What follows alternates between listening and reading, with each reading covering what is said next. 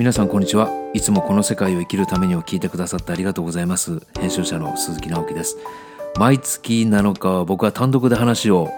する人を決めております。今月もやってきました。皆さんいかがお過ごしでしょうか。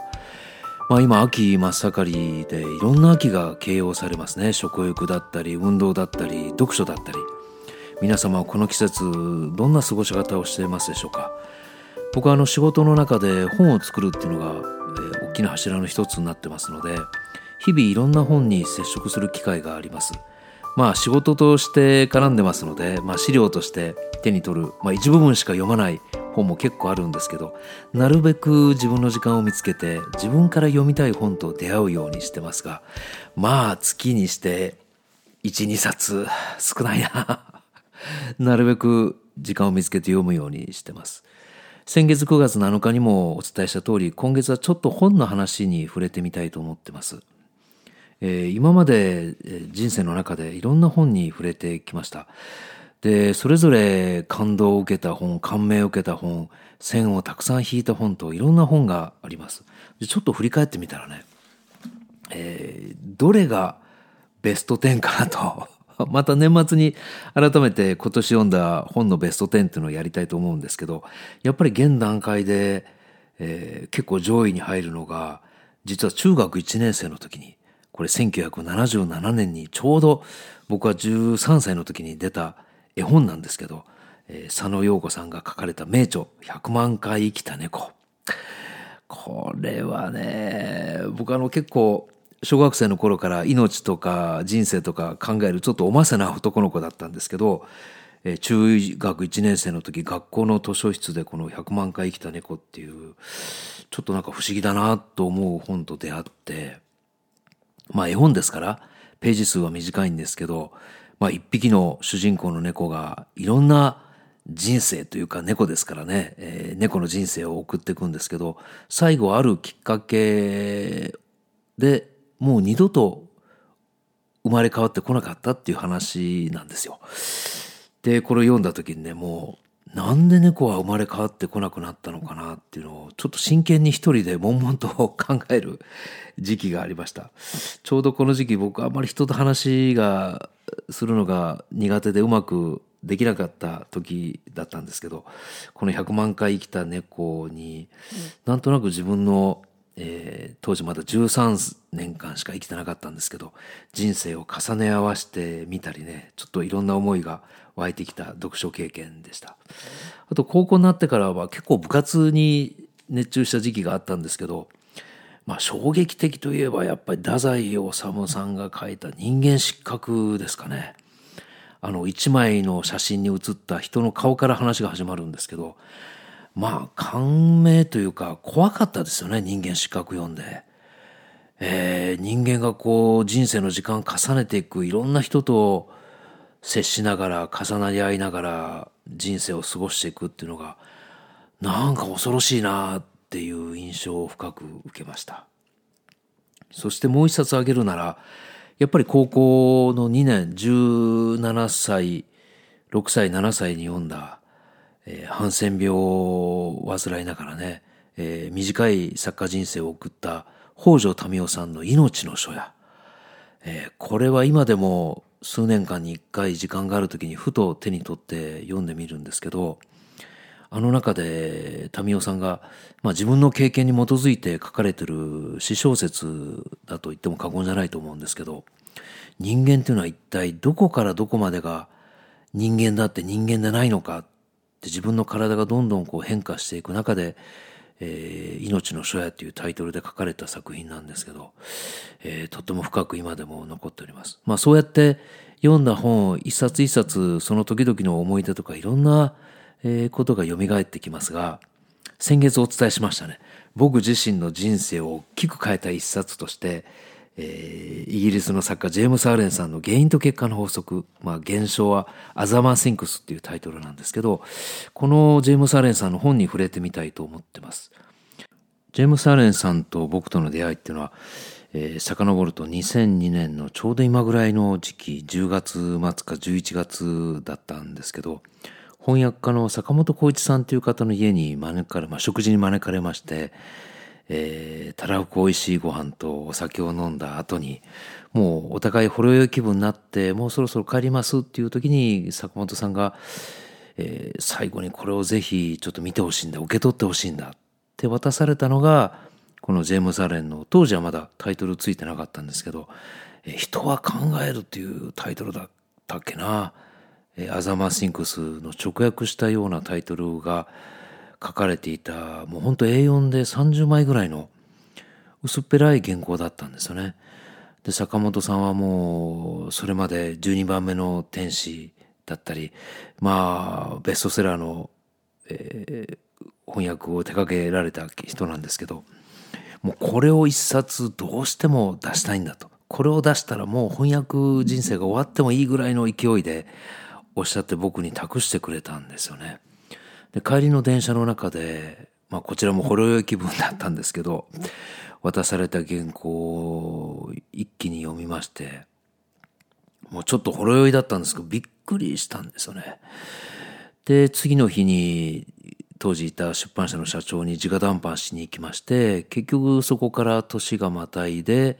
2003年の4月に原因と結果の法則っていうタイトルで出すことになりました。まあ、この本自体はまあ早く言うと、えー、思いが人の人格とか人生とか、えー、環境そのものを作っていくんだっていう話なんですけど、まあ、全ての結果には原因があるっていうような、まあ、論法だったんですよね。で当時ちょっと個人的な話になりますけど僕は2002年の1月に妻が他界してまだ藻が開けてなかったもんですからその、まあ、因果応報の世界、えー、全ての結果に原因があるっていうのがちょっと胸が痛かったんですよね。でまあ子供がまだ小さかったもんでその母親が亡くなったことがこの結果っていうのは原因があるのかなっていうところで読後ちょっと複雑な気持ちにはなったんですけどもこれはもう1902年に書かれたもう当時でもう100年経ってる本だったので、えー、100年経った今でも世界中で読まれてるでこの内容これは普遍的でぜひ形にして読んでほしいなって気持ちの方が勝ったんですけどさっき申し上げたみたいにやっぱりなんか結果に全て原因があるっていうのがじゃあ妻が亡くなった結果っていうのは何が原因だったのかなっていうところでちょっと複雑な気持ちにはなったんですけど、えー、出版社の社長に直談判しました。で、このアレンさんのことをちょっと語っておきますと、1864年11月28日に、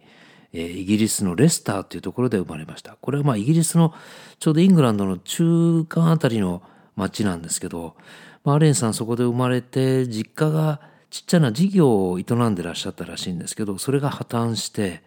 お父さんはもう一年発起してアメリカに家族で渡ったんですけど、ちょうどアレンが15歳の時に、え強盗にお父さんが襲われて命をなくし、落としてしまうんですね。で、その影響によってアレンは学校に行けなくなってしまって、そこからもう一回イギリスに家族みんなで戻りまして、まあ、いろんな仕事を転々とするんですね。まあおそらく製造工場の工員だったりとか、決してホワイトカラーだけじゃなく、ちょっと肉体労働的なこともされてたようなんですけど、えー、作家になる前は大企業の秘書として働いていたところ、まあ、あのトルストイっていう作家の作品に影響されて38歳の時に、えー、作家だけでやっていこうと。決めて実は奥さんとこれもあのイングランドのちょうど南西部にある海沿いのデボンっていう、まあ、州の中のインフラクームっていう港町があるんですけどその港町の高台にちっちゃなコテージに夫婦で移り住んでそこから実は9年間の間に19冊の本を残している作家でもあります。まあ、当時この1902年に「アザマン・シンクス」っていう、まあ、2冊目の本なんですけどそれを書いた時にアレンさんがイギリスでどれぐらい知名度があった作家なのかっていうのはちょっと今で、知る術がないんですけど、えー、いろんな文献を見るところによると聖書に次いでこの「アザマン・シンクス」っていうのは世界でいまだに読まれてるっていうことなんですね。でそういう作家の書いた、原稿をこの坂本浩一さんという方がもうこれ一冊が出たら翻訳家の、えー、人生を終えてもいいっていうぐらいの意気込みで、まあ、渡された作品なんですね。でこれ今現在もう刊行してから16年半経とうとしてますけどいまだに、えー、実は読まれてまして今67万部まで、えー、部数を伸ばしています重ねています。で僕自身も、えー、今現在170数冊本を手掛けてきたんですけどこの2003年4月に、えー、担当した原因と結果の法則っていうのがもう何はさておき僕の人生を変えたと言っても過言じゃないぐらいの出会いになりました。アレンさんのこの本はですね、まあ、さっきも少し説明したんですけど人間の思いがどういうふうに人生に影響するかっていうことを本当に短い文章でもう小冊子と言っても過言じゃないぐらいの分量の作品として残してるんです。ちょっと書き出し冒頭のとこ読んでみますね。心は想像の達人です。そして私たちは心であり、思いという道具を用いて自分の人生を作り上げています。私たちの人生の中には嬉しいこともあれば悲しいこともありますが、どちらも私たち自身が生み出すものです。私たちは考えます。そしてその内容にふさわしい人生を生きていきます。私たちを取り巻く環境は私たちの心の中身を映し出す鏡のようなものに過ぎません。まあ、これがこの作品の書き出しの文章なんですけど、まあ目次を見ましてもね、えー、思いと人格、思いと環境、思いと健康、思いと目標、えー、真の成功、未来のビジョン、穏やかな心。まあ、この穏やかな心っていうところ、もので最後締めてるところも実はジェームス・アレンらしいといえばアレンらしいんですけど、まあ、この本を2003年の4月に出しまして、えー、瞬く間にその年の最後、ちょうど半年後になりまして、ちょうど30万部まで広がっていったんですね。いろんな人が取り上げてくれました。えー、女優の蒼井優さん、えー、今でも活躍されてる女優さんですけど、蒼井優さんが自分が好きな一冊として取り上げてくれたのと同時に、あの、俳優の成宮さん、ちょっと今下の名前を 忘れてしまったんですけど、成宮さんってあの、最近、数年前にあの役者引退された方なんでいろんな事情があって引退されたと思うんですけど、えこの二人が取り上げてくれてですねそれ以外にもいろんな経営者の方が、えこの原因と結果の法則を取り上げてくれました。中でも実は作品の帯も書いてくれたあの京セラの創業者の稲森和夫さんが実はもう今でも原因と結果の法則を事あるごとに取り上げてくださってるんですね。えー、ちょっとその稲森さんのエピソードも紹介しておきますと、あの、パナソニックを作った松下幸之助さん、松下電機をね、作られた松下幸之助さんが、えー、経営者300人ほどの前で、以前、まあかなり昔ですけど、講演をされたことがあったそうなんですよ。で、その中で、えー、こんなことを話されたらしいんですね。その経営を安定させるためには余裕を持った経営をしないといけない。そのためにはダムのように利益をしっかり貯めておいて必要な時にそこから出すようにすればいいのだ。まあこれダム式経営っていう松下幸之助さんのまあ有名な経営の一つの方法なんですけどそれを聞いていた300人の聴衆の経営者の一人がこんな質問を幸之助さんにしたんですね。えー、それができれば苦労しないと。えいつもいつも私たちはその日暮らしで苦労している。どうしたらそんなダム式経営なんだ、できるものなのかっていうような質問をされたそうなんですけど、その時に幸之助さんはこういうふうに答えられたようです。どうしたらできるかは私にも分かりませんのや。まあそれでもそう思わんとしゃあないわな。ダムにどうやってダムのように貯めるかっていうのは私にも分からんと。わからんけどそう思わんとしゃあないわなっていう返事をされたそうなんですよ。その時聴衆の300人のほとんどが大笑いをして、えー、まあお笑いというか失笑したみたいなんですね。何を言ってるんやと幸之助さんは。ところがその300人の中に一人だけ背中に電流が走ったという人がいたそうです。それが実は稲森和夫さんなんですね。まずは思うこと。ダムのように貯めようと思うことが大事だ。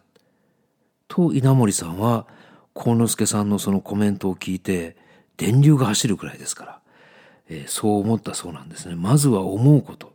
ダムのように貯めようと思うことが大事だ。この時も実は若い稲森さんは、えー、若き稲森和夫さんは思いがすごく大事だってことに気づかれたようなんです。で、未だに実は、えー、その、この原因と結果の法則をですね、もういろんな講演とか著書の中で紹介してくれてます。でこれを実はあのジェームス・アレンさんの書いた本はですねもうその後自己啓発の原点と言われてましてデール・カーネギーやアール・ナイチンゲールをはじめ、まあ、そうそうたる人が実はこの「アザマン・シンクス」読んで、えー、自分の自己啓発の、えー、軸をまあ整えたそうなんです。原因と結果の法則の中に次のようなくだりがあります。読ませていただきます。人間の心は庭のようなものである。それは庭と同じようにきちんと耕されることもあれば野放しにされることもありますがどちらの場合にも必ず何かを成長させます。もしもあなたの庭に草花の種がまかれなかったとしたらやがて雑草の種が舞い落ち雑草ばかりが生えてくることになるでしょう。優れた園芸家は庭を耕し、雑草を取り除き、美しい草花の種をまき、それを育て続けます。同じように私たちも素晴らしい人生を生きたいのなら、自分の心の庭を掘り起こし、そこから悪い思いを取り除き、その後に良い思いを植え付け、それを育て続けなくてはなりません。翻訳家の坂本浩一さんに聞いた話なんですけど、アメリカでは今でも、まあ、おじいちゃんやおばあちゃんが自分のお孫さんが14歳、15歳、まあ、ティーンエイジャーになった時に、お前もそろそろこれを読みなさいというふうにして、まあ、プレゼントするそうなんですね。まあ、今読ませていただいたくだりのように、この本当に短い、小さな、原稿文章の中には、もう本当にアレンが伝えたい、その大事な部分の、まあ、本当に本当にまあ、えー、原子の種といいますかね、そういった素敵な文章がたくさん詰まった一冊なんですね。どこかでお話ししたかもしれませんが、もう数年前の話ですけど、以前、えー、群馬県のある中学校の外部講師を3年間やらせていただいたことがありました。とても貴重な体験だったんですけど、その3年間、まあ1年生、2年生、3年生に通して、この世界がどうやってできてるかっていう話をさせていただいたんですね。これが実は思いの話なんです。えー、今私たちの目の前にあるもの、えー、この喋ってるマイクだったり、この体育館だったり、えー、みんなが着てる服だったり、メガネだったり、靴だったり、これはある方が最初にこういうものを作りたいっていう思いがなければここになかったよね。でも思いがあるだけでもダメなんじゃないかな。思いがあって、それを共感して動いてくださる方がいて、それを作ってくれる人がいて、それを運んでくれる人がいて、それから今、みんなの服になったり、靴になったり、眼鏡になったり、この体育館になったり。つまり、物事のほとんどのことが人間の思いが最初のひとしずくになって形になってるんだよっていうような話を。つまり僕たちのこの世界っていうのはそうやって小さな小さないろんな思いの相和によってできてるんじゃないかなっていう話を中学生たちと一緒にシェアをしました。まあ、どこまで当時 伝わったかわからないんですけど、僕は今でもこの世界の成り立ちが、え、誰かの思い、その相和によってできてるっていうふうに思ってます。まあ、それを体験できるのが僕たちのこの星、地球だと思ってるんですけど、まあ、ここが毎年一回僕も未だに必ずこの原因と結果の法則を年末が多いんですけど、読み返してみて、えー、毎回その線を引くところを共感するところが違うんですけど往々にして思うのがやっぱり思いの大切さこの世界の成り立ち僕たちが生きてるこの環境ももう自分の心も含めて思いの力っていうのはすごく大きな力なんだなっていうふうに思うことがしばしばです。で僕自身いろんな活動を今させていただいてるんですけどいまだにこの本が皆様に愛されてるのと同じように僕自身もこの本を愛しながら、まあ、もしくはまたこの本からたくさんのことを教えていただきながらこの一冊の本を愛読してるんですけども、まあ、僕自身がこれからの残りの人生を使っていろんなことをやりたい中でこの思いもしくは思いの相和っていうことを一つの軸にしています。でこの坂本浩一さんが訳してくださった「えー、この思い」っていう字がこれもまあよくする話なんですけど田んぼの田に心っていう字の思いなんですね。でこれはこれで当然合ってるでしょうしこのアレンが書いた1902年、まあ、20世紀から今21世紀になって20年近く経とうとしてますけどこれまでの人間の営みの中ではこの田んぼの田に心の思いで僕は良かったと思うんですね。個人がこういう人生を送りたいこういう人間になりたいこの会社に入ってこういうことをしたいこういうものが欲しいとかあくまでも個人の気持ちの延長として自分の人生をどうやって作るのか組み立てるのかこの法則をアレンは1902年に書いてくれたと思うんですが僕は僭越ながらこれからはまた違う法則が大事なんじゃないかなと常々思ってます。で残りのささやかな人生なんですけど僕の本当に魅力の、えー、ちっちゃなちっちゃな力なんですけどこのこれからの新しい思いの相和が大事なんじゃないかな必要なんじゃないかなって個人的には思ってます。その時にこれもよく話す話なんですけど田んぼの田に心の思いではなくて相手の愛に心と書いてこの想像の想ですよね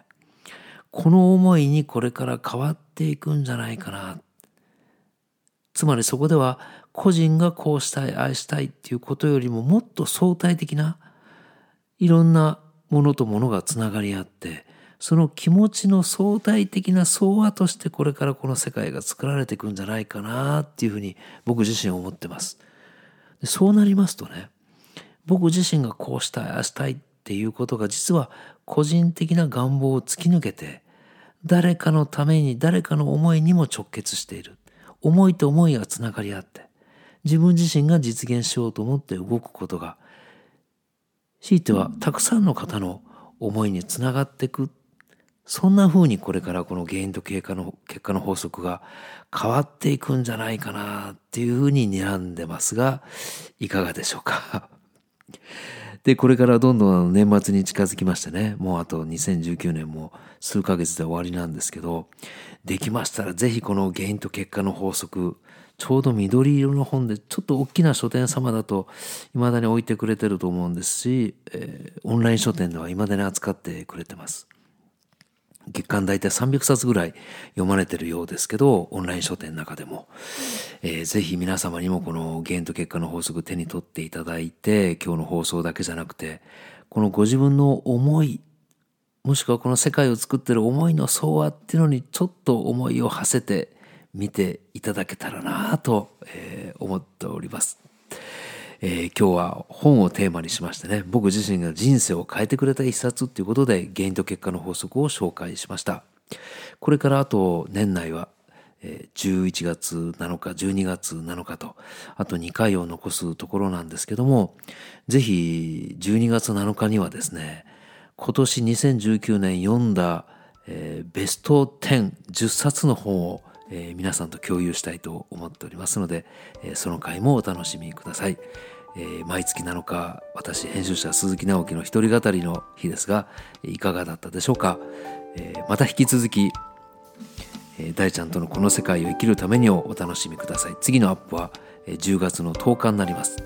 皆様の毎日が彩り豊かな日々となりますように。バイバイ。